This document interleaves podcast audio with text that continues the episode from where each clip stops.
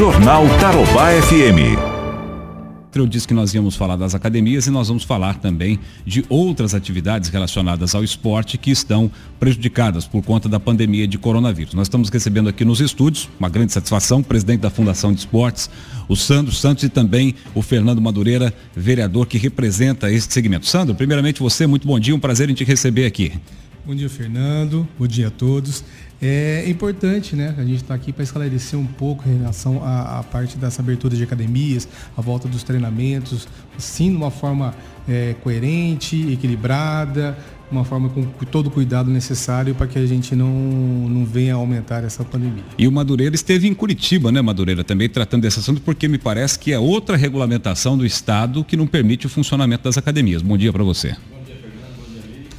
É, nós quando vimos que realmente ia dar uma enrolada nessa abertura das academias, nós fomos lá na fonte, diretamente na Casa Civil, tivemos com o Guto Silva, liderança do esporte do Paraná inteiro, e primeiramente foi um ato de convencimento é, que as academias podem sim abrir com segurança. É, nós sempre é, priorizamos a vida, a qualidade de vida, e não é nesse momento perigoso que a gente ia abrir só, pensar, só pensando, Fernando, exatamente só no comércio, só na vida financeira. Então, é, o primeiro ponto foi salvar as vidas. É, conseguimos construir um caderno de, de segurança e medidas de trabalho muito bom, inclusive com o amparo de alguns médicos conceituados aqui em Londrina, no caso do Dr. Auro Sinagawa. Assina para a gente bastante é, situações de, de, trabalho aqui.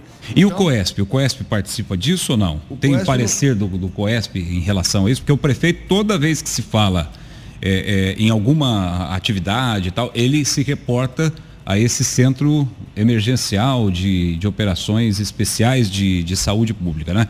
Vocês têm uma interface aí com ó, oh, Coes, você aprova isso aqui?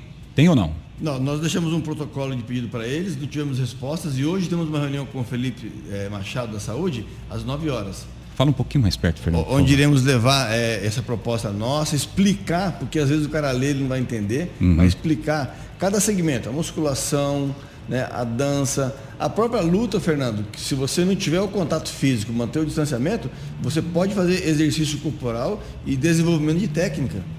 Mas mantém o cara ativo. Se ele Sim. fazia três aulas por semana, ele faz duas aulas por semana, aula de 45 minutos. O que a gente quer é manter as pessoas vivas, é, fisicamente, mentalmente.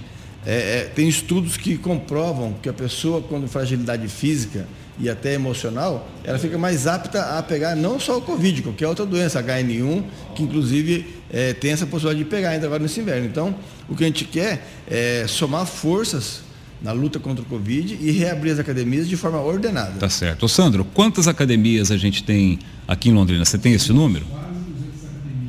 Londrina. Quantos? Quase 200 academias em Londrina. Que movimentam? Movimenta em torno de, em relação a só em profissionais, em torno de 6 mil profissionais. Que aí você coloca também os personal Muita trainers, gente. que tem tudo em Londrina, que trabalha nos bairros, nas praças e tudo mais.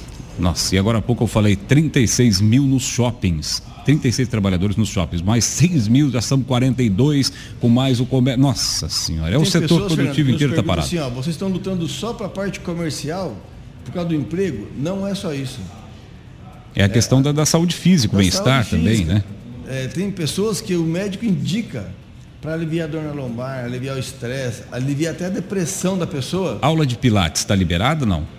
Entra Sim, nesse, entra nesse. Vai depender muito do, do alvará da pessoa. Hum. Se tiver como estúdio, é, não entra, se tiver como academia, não entra. Só se fosse como clínica. Então, uhum. é, essas distorções que a gente vem dentro desse, dessa proposta nossa, consertar e pedir para poder abrir as academias. Perfeito. Bom, nesse plano, nessa cartilha que vocês fizeram aí, é claro que tem as regras básicas do álcool gel, do limpeza. Tem que limpar toda hora o, o, o equipamento que você utiliza numa academia, não é? Seja lá um supino, um, halteres, alguma coisa assim, aqueles colchonetes que, que são utilizados também para exercícios de solo. Tem que fazer higiene toda. A cada, a cada pessoa tem distribuição de fluxo de pessoas também ao longo nesse plano que vocês As fizeram? Medidas, você sabe falar melhor, o distanciamento, onde estava falando sobre isso? Então, o distanciamento seria de dois metros para cada um e tem, tem realmente isso, vai fazer toda a parte de higienização fez o, o trabalho, mas aí fica uma, uma, Nós colocamos que fica uma contrapartida entre as duas, entre as duas, tanto o, o profissional